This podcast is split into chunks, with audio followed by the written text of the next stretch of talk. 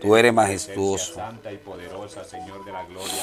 Venimos, Señor, Tú eres grande. celestial, necesitados de ti, necesitamos, Padre bendito, de tu palabra santa Tú eres y grande. poderosa, necesitamos de este alimento espiritual, necesitamos Señor Jesús. tú, Señor de la gloria, Háblanos en esta mañana por medio de esta emisora ET de radio, a los que escuchan esta emisora, los grupos de WhatsApp que comparten, Señor, y que sea una voz de aliento en medio de un desierto, para poderla meditar, Señor, que sea un alicier para su poder vida de cada hermano, palabra que, que tú nos hables a nosotros, a todos. palabra que da fuerza, que da fortaleza, Que tú nos hables, Señor, toma Señor de la mis gloria, labios. espiritualmente, Señor de la gloria, Pon conocimiento, Señor. La que nos da ánimo cada día más. Y que seas tú hablando y no yo, Señor. de la gloria, a cada persona En que tu oye nombre, la palabra Señor por Jesús. medio de esta emisora, Señor de la gloria. A aleluya. ti sea la honra. Bendícelos en el nombre glorioso de nuestro Señor. A ti sea la alabanza. Y permite que esa palabra poderosa se quede en cada corazón. Señor, rendimos la nuestra gloria. vida a tus que pies. esa palabra pueda ser recibida por todos, Señor de la gloria. A tus pies, Sea Señor. honrada y sea glorificada en el nombre glorioso. En tu nombre, De Jesús. nuestro Señor Jesucristo, Señor de la gloria. Aleluya. Bendito Aleluya.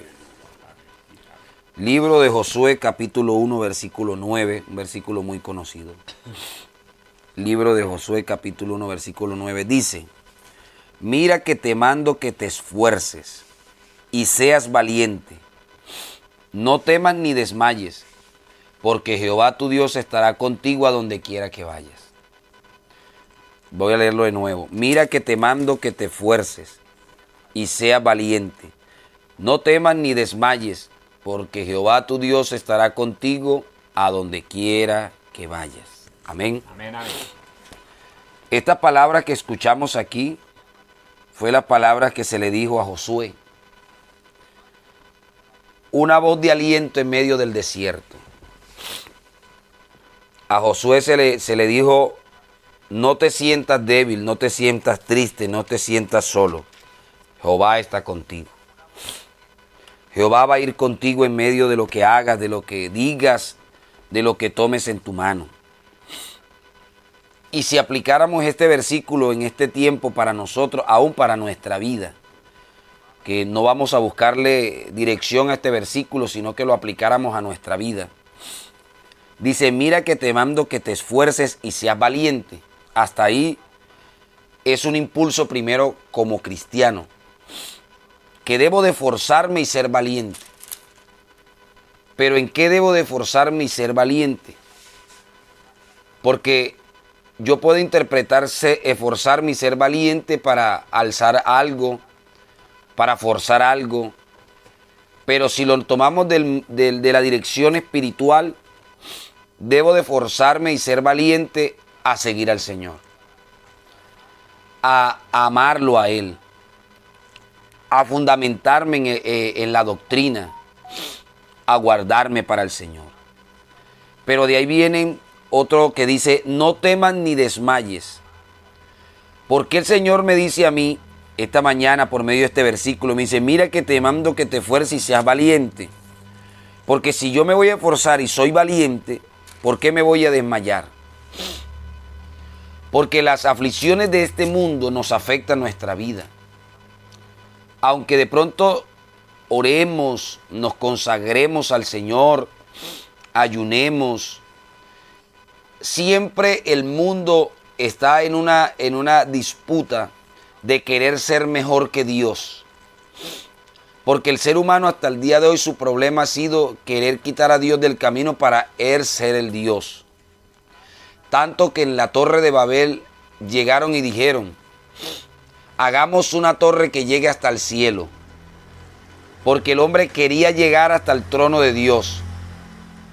Pero como Dios lo sabe todo, el Señor dijo que obviamente el hombre no iba a poder.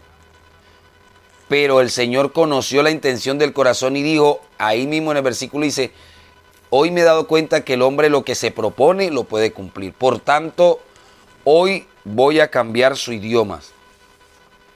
Y el Señor cambió las lenguas ese día en la torre de Babel. Y desde ahí nacieron todos los idiomas que conocemos. Porque el hombre cuando hace un esfuerzo de lograr algo, lo puede cumplir.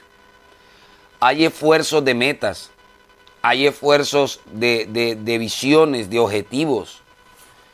lo principal en esta vida es comprar una casa y a, y a veces nos esforzamos por, por, por, cumplir esa meta, por cumplir eso y, y, ese es un esfuerzo bueno. Porque toda persona que, que tiene una edad ya de trabajo, eh, lo primero que piensa es en una casa.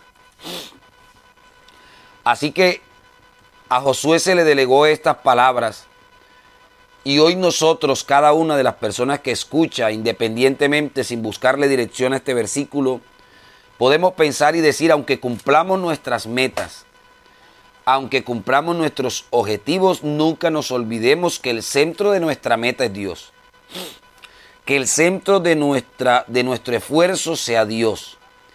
Que nos esforzamos, la Biblia dice, esforzaos a entrar por la puerta angosta. O sea, detrás de ese esfuerzo, así como le dijeron a Josué, esfuérzate. ¿Por qué el Señor nos pone que hay que esforzarnos? Porque en la puerta angosta vamos a dejar lo que no nos deja crecer. El conformismo, las debilidades, de pronto muchas cosas que vienen pegado al mundo, en la puerta angosta es donde se va a quedar. Porque en el ancho camino entra todo lo que a mí me deja y me debilita y me hace hasta perder la salvación. Pero hoy el Señor nos dice, forzaos, forzaos a entrar por la puerta estrecha, porque ancho y espacioso es el camino que lleva a la perdición. Así que el versículo que leemos dice, no temas ni desmayes, pero hay algo muy bonito que el versículo nos dice, porque Jehová tu Dios estará contigo a donde quiera que vayas. Amén, amén. Hubo alguien de la Biblia que dijo, si Jehová no va conmigo, no voy. Porque ¿de qué nos sirve, mi hermano, ir a hacer planes y esforzarnos si Jehová no está con nosotros? ¿De qué nos sirve a nosotros eh, poner metas en nuestra vida si no es Dios el que está ahí en medio de ella?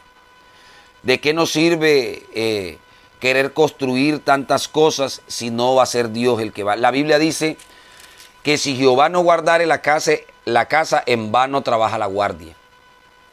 No es que el Señor sea un, escolta o sea un, ahora un centinela que debe de, cuidarnos, de estar ahí parado cuidándonos sino que lo que quiere decir es que si nosotros lo que tenemos no lo ponemos a los pies del Señor, en vano va a estar la gente que pongamos a cuidar. ¿Cierto? Porque de nada sirve tener una casa si el Señor no va a estar con nosotros. De nada sirve tener un hogar si el Señor no va a estar con nosotros. De nada sirve tener una vida fundamentada si Jehová no va a estar con nosotros. Y a Josué esto fue lo que le dijo, porque Jehová tu Dios estará contigo a donde quiera que vayas, donde quiera que vayas. Y esto es bíblico, el Señor dice que Él prometió estar con nosotros todos los días, ¿hasta qué? Hasta el fin del mundo. Él no nos va a dejar solos. El Señor Jesús no nos va a dejar solos, siempre va a estar con nosotros. Tenemos la garantía, la promesa del Señor. La Biblia dice que Él no es hijo de hombre para que mienta él no es hombre para que mienta, ni hijo de hombre para que se arrepienta. Así que el Señor no es mentiroso. El Señor es claro y preciso y veraz. Él es fiel. Él es santo.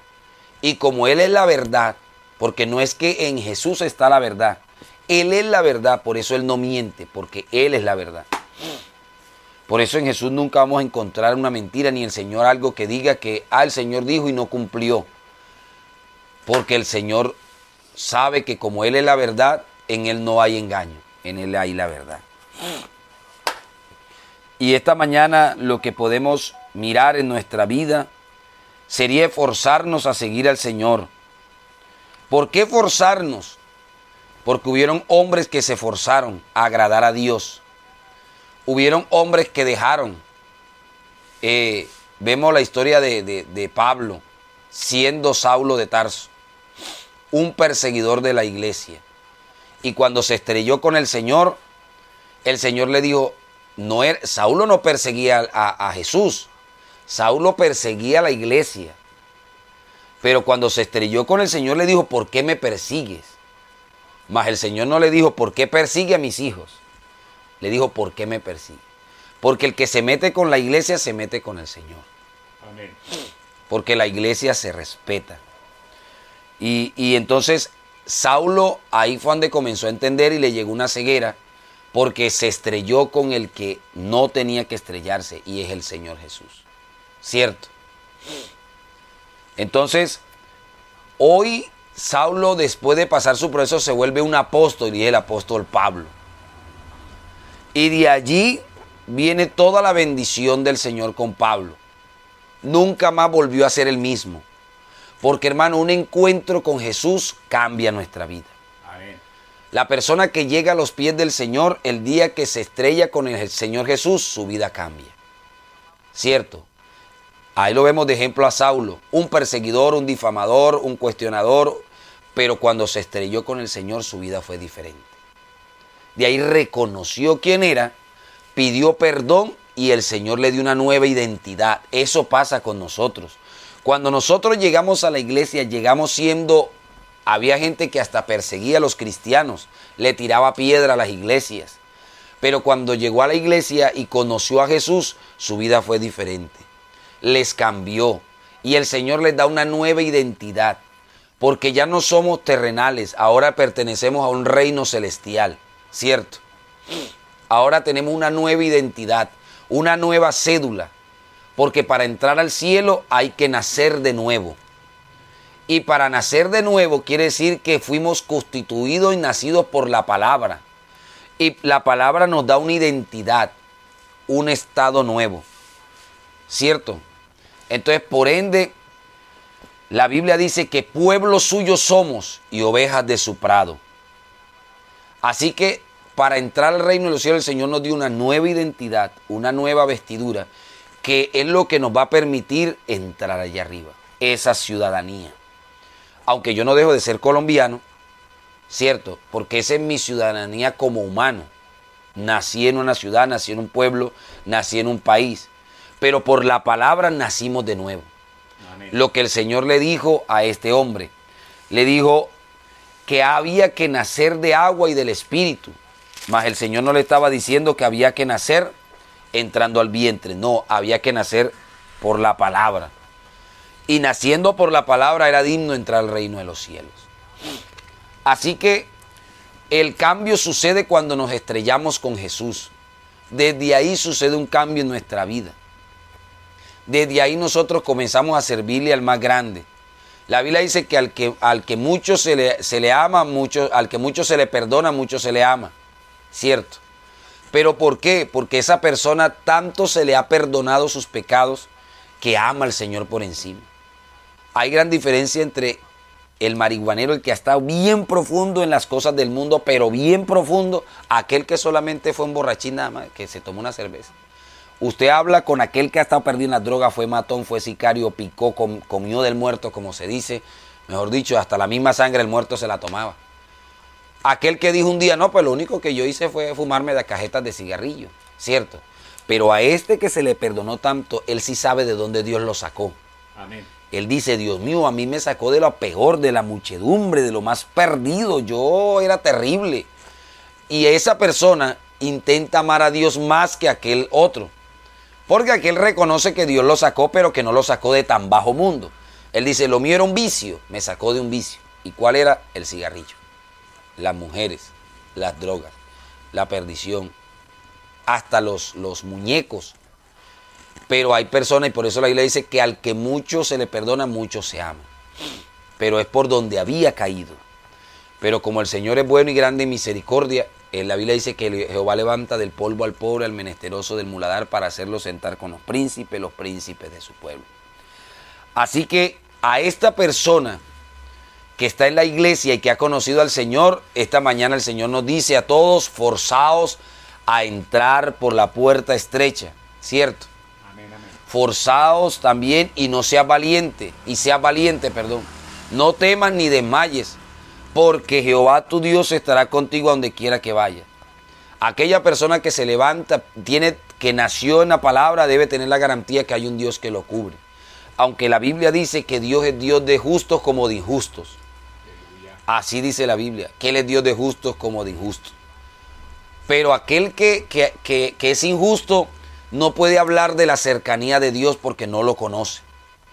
Él habla en su anonimato, pero el que ha conocido a Dios habla desde la experiencia que ha vivido, del verdadero amor de la palabra. ¿Cierto? Amén, amén. Así que si hoy estamos todos de pie, es porque estamos guardados en la palabra y porque el Señor Jesús nos ha guardado también. No estamos de pie por nuestras fuerzas. Estamos de pie por el amor que Dios ha puesto en nosotros, por la valentía que ha puesto en nosotros de Él. Porque Él nos ha moldeado, Él nos ha enseñado. Y tan grande amor es el del Señor que si esta mañana dijéramos nos alejáramos del Señor, Él nos preguntaríamos, ¿qué mal te hice yo? ¿Qué mal te hice yo? Dime un solo mal que yo te haya hecho para que te alejes. Y creo que ninguno tendría una razón justificable para decir nos vamos. Por el contrario, más bien encontramos razones suficientes para amarlo más. Razones suficientes para seguirlo con más veraz. Y razones suficientes para forzarnos. Un día escuché una palabra a un anciano y dijo, si mi problema no tiene solución en la iglesia, ahora imagínese en el mundo. Pues si no tiene las manos del Señor, mucho menos en el mundo. No es que él quería decir que no tenía solución, lo que estaba dando a entender era que si yo le, me pongo a prestarle atención aquí en la iglesia a lo que no debo prestar atención, en el mundo voy a terminar quién sabe en dónde. ¿Cierto? Así que hoy nosotros debemos poner nuestra mirada en el Señor Amén. no en los hombres. La Biblia dice, poner la mirada en las cosas del cielo y no en las de la tierra porque son pasajeras. El hombre, la Biblia dice que todo hombre sea vil y mentiroso. Todo hombre es mentiroso, todo hombre es engañador, todo hombre, así dice la Biblia. Pero aquel que ha nacido de nuevo se cuida en eso, ¿cierto? Porque la Biblia está hablando de todo aquel que no ha conocido. Pero el que ha conocido verdaderamente a Dios se cuida, se guarda. Y aún no debemos hablar de que se cuida, nos cuidamos, nos guardamos en la palabra. Porque hermanos, la palabra es como una casa. La palabra de Dios es como una casa. Si nos encerramos en ella, el enemigo no puede acecharnos. Pero si abrimos la ventana para chismosear un ratico, se nos mete el enemigo por la ventana y nos hace daño. Hay hombres grandes de la palabra que creyeron en la doctrina de la unicidad y después de muchos años terminaron creyendo en otras doctrinas. Se dejaron mover fácilmente. Pero ¿sabe por qué? Porque la Biblia dice que si algún día un ángel hasta del cielo bajara y nos dijera otra doctrina, no le creáis. Ya porque nosotros la única doctrina que podemos creer es la que el Señor nos trajo. ¿Y cuál es la que el Señor nos trajo? Efesios 4:5. Un Señor, una fe y un bautismo. Esa es la verdadera doctrina. Es el verdadero fundamento. Y si no fuera así, hasta el día de hoy el Señor no nos respaldara. Y si no fuera así, nos sintiéramos solos. Pero por el contrario, cada vez que nos arrodillamos hablamos con Dios y nos sentimos bien. ¿Cierto? Amén, amén. Cada vez que nos eh, vamos a ayunar nos sentimos conforma- confortados por la palabra. Entonces quiere decir que estamos en la verdadera doctrina. ¿Cierto? Amén. Pero que yo tenga la verdad no significa que puedo estar más arriba del que no la tiene, por el contrario. El interés de los apóstoles fueron predicar. Aunque ellos tenían la verdad, ellos se le impulsó más predicar la palabra del Señor. Así que cada uno en su tiempo se forzó a seguir al Señor. Cada uno en su tiempo forzó por agradar a Dios. Cada uno en su tiempo dio de lo que tenía en su corazón para poder intentar agradar al Señor. Pero hoy motivamos, nos motivamos y el Señor nos motiva a todos también a seguir agradando al Señor. Si alguno cayó, la Biblia dice, abogados tenéis para con nosotros, ¿cierto? Amén. hay abogado. El pecado no, no, no es malo hasta que yo no me amañe en él. Porque yo puedo, yo puedo tropezar y puedo caer, ¿cierto? Pero si yo me levanto y me sacudo y no vuelvo a tropezar con la misma piedra, ahí ya lo que el Señor me toma es como una experiencia, aunque le pedí perdón porque el pecado es por la acción que hice, pero no vuelvo a reincidir en ello. Así que lo que nosotros debemos hacer es cuidar nuestra vida espiritual, cuidarla. Que yo peque diferente a otro no significa que yo puedo cuestionar la vida de otra persona. Pecado es pecado. Una mentira como matar a alguien. Es pecado para el Señor. Lo que pasa es que nosotros somos los que los pesamos. Nosotros decimos, no, fumarse un cigarrillo no es tan malo como matar a una persona. No, no, eso no, usted no, no, no, para el Señor, Él, él no dijo ahí que el que mata es más que el que, el que roba. No, todo pecado es igual. La Biblia dice, no matarás, no robarás, no, y, y toda cosa se sostiene en todo lo que de ahí se derive.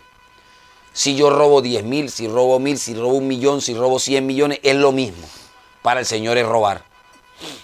¿Cierto? Entonces, lo que debemos cuidarnos siempre es de, que nosotros en nuestra boca no salga cosa que no es. La Biblia dice que en las muchas palabras nos falta el pecado. Por eso siempre he dicho, uno debe pensar para hablar, ¿cierto? Porque cuando uno habla a la ligera, hasta peca ahí ligeramente. Porque así dice la Biblia, en las muchas palabras nos falta el pecado. Hay algo que, que, que admiro de, de, de, de, grandes personas que se han guardado para el Señor y son que uno habla con ellos, uno le dice, mire esto, y, piensan para hablar y a veces le uno impaciencia, porque uno dice, hombre, uno ya quiere saberla, cierto, pero la persona piensa para, para, para expresar lo que va a expresar. ¿Por qué? Porque quiere cuidarse de no mentir. Quiere cuidarse de que el enemigo no vaya a aprovechar que habla tanto y en todo lo que habló dijo más mentiras que lo que fue verdad. Y entonces ahí es donde se cumple la Biblia, que en las muchas palabras no falta el pecado. Y de ahí debemos de cuidarnos. Y la Biblia dice que nosotros, el que enseña la palabra, que la enseñe bien. Porque no podemos a la palabra añadirle más de lo que yo puedo añadirle. Yo tengo que hablar basado en lo que la palabra me dice, ¿cierto? Tengo que estar fundamentado en lo que la palabra me dice. Y si la palabra me dice no robar, yo no puedo enseñarle a otra persona y decirle, no, tranquilo, si se robó 100 pesos, pues no hay problema. No, hay que pedirle perdón al Señor. Porque robar es robar. Mentir es mentir. Y eso no cambia. Dicen por ahí que hay una mentira blanca y una mentira negra. No sé cuál será la mentira blanca y la mentira negra. Dicen la gente, hay mentiras blancas y mentiras, hay mentiras piadosas. Y hay mentiras de verdad mentiras. Entonces uno dice, ¿cómo hace una verdad de mentira de verdad? Una verdad mentira.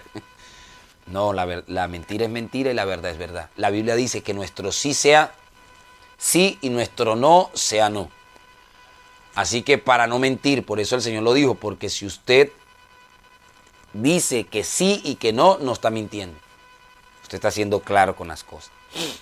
Así que el Señor lo que nos, nos, nos enseña esta mañana es que nos forcemos a entrar. ¿Qué es forzarnos? Es cuidarnos. Eso es forzarnos.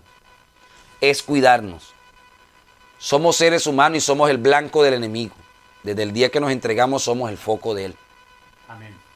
No porque le caigamos mal a él, sino porque como el Señor nos lavó con la palabra y nos dio un estado, nos dio una identidad, entonces el enemigo nos tiene a nosotros ahí como, como un problema. Pero si nos guardamos en el Señor, si nos cubrimos con su santa sangre, con su presencia, Él es el que nos va a guardar. Hay un coro que dice, escóndeme, escóndete en la mano del Señor y deja que su amor llene tu vida. ¿Y quién podrá arrancarte de su mano de poder? Ni diablo, ni hombre, ni nada creado. ¿Quién me separará de ti? ¿Quién me separará de ti? Si yo en tus manos me escondí, ¿quién me separará de ti? Cierto, porque si nos escondemos en las manos del Señor, pues cómo el enemigo puede abrirle la mano al, al dueño. Amén. Cierto. Así que nosotros hemos de, de escondernos en el puño de la mano del Señor. Porque si nos guardamos ahí, el enemigo nunca se va a atrever a abrirle la mano al jefe. Nunca. El enemigo tiene que estar ahí. Pero recordemos que las pruebas también llegan a nuestra vida. Que nos guardemos no significa que no nos van a pasar las cosas. Debemos de ser probados como qué? Como el oro.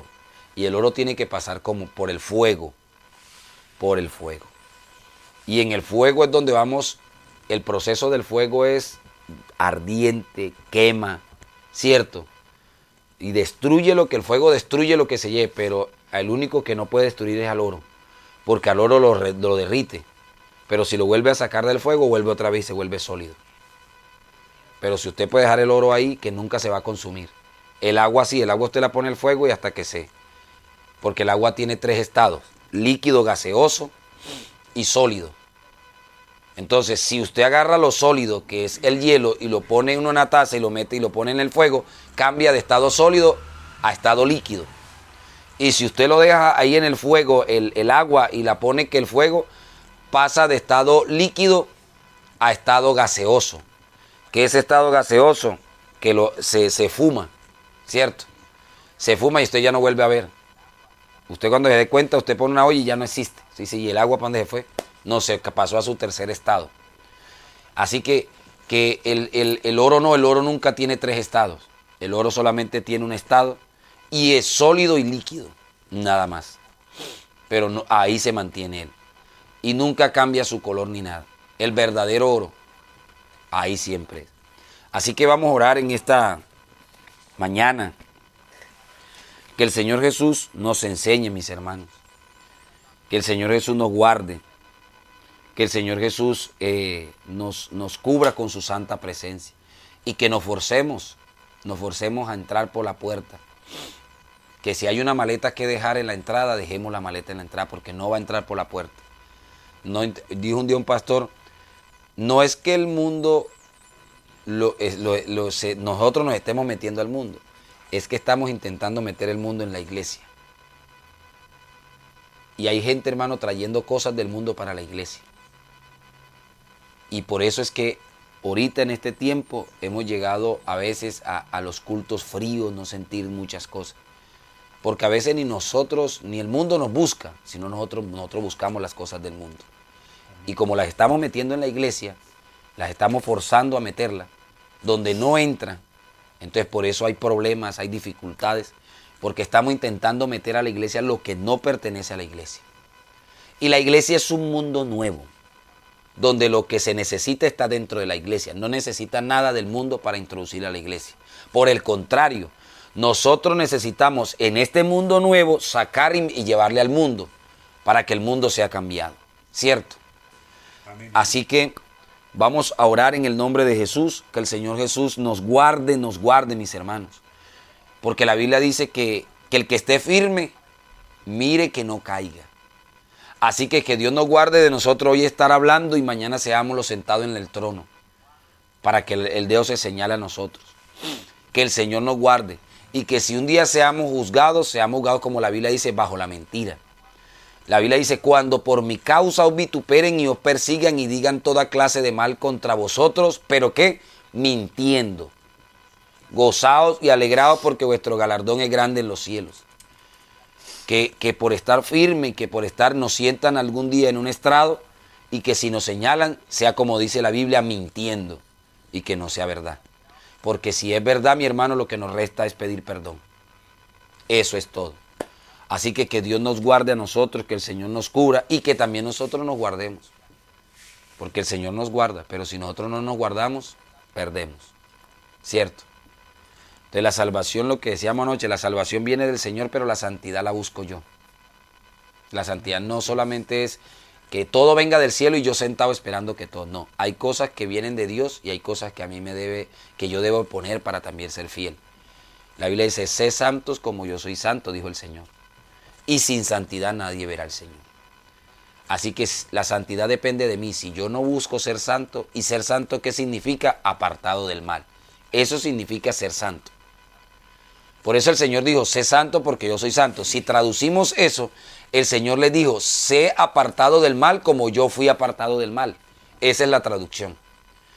Porque eso significa ser santo. Entonces, en este tiempo lo que debemos de, ser es ser santos, o sea, apartados del mal. Así que vamos a orar en el nombre de Jesús para que el Señor nos guarde. Bendito Dios y Padre Celestial. Amado Jesús de la honra y de la gloria.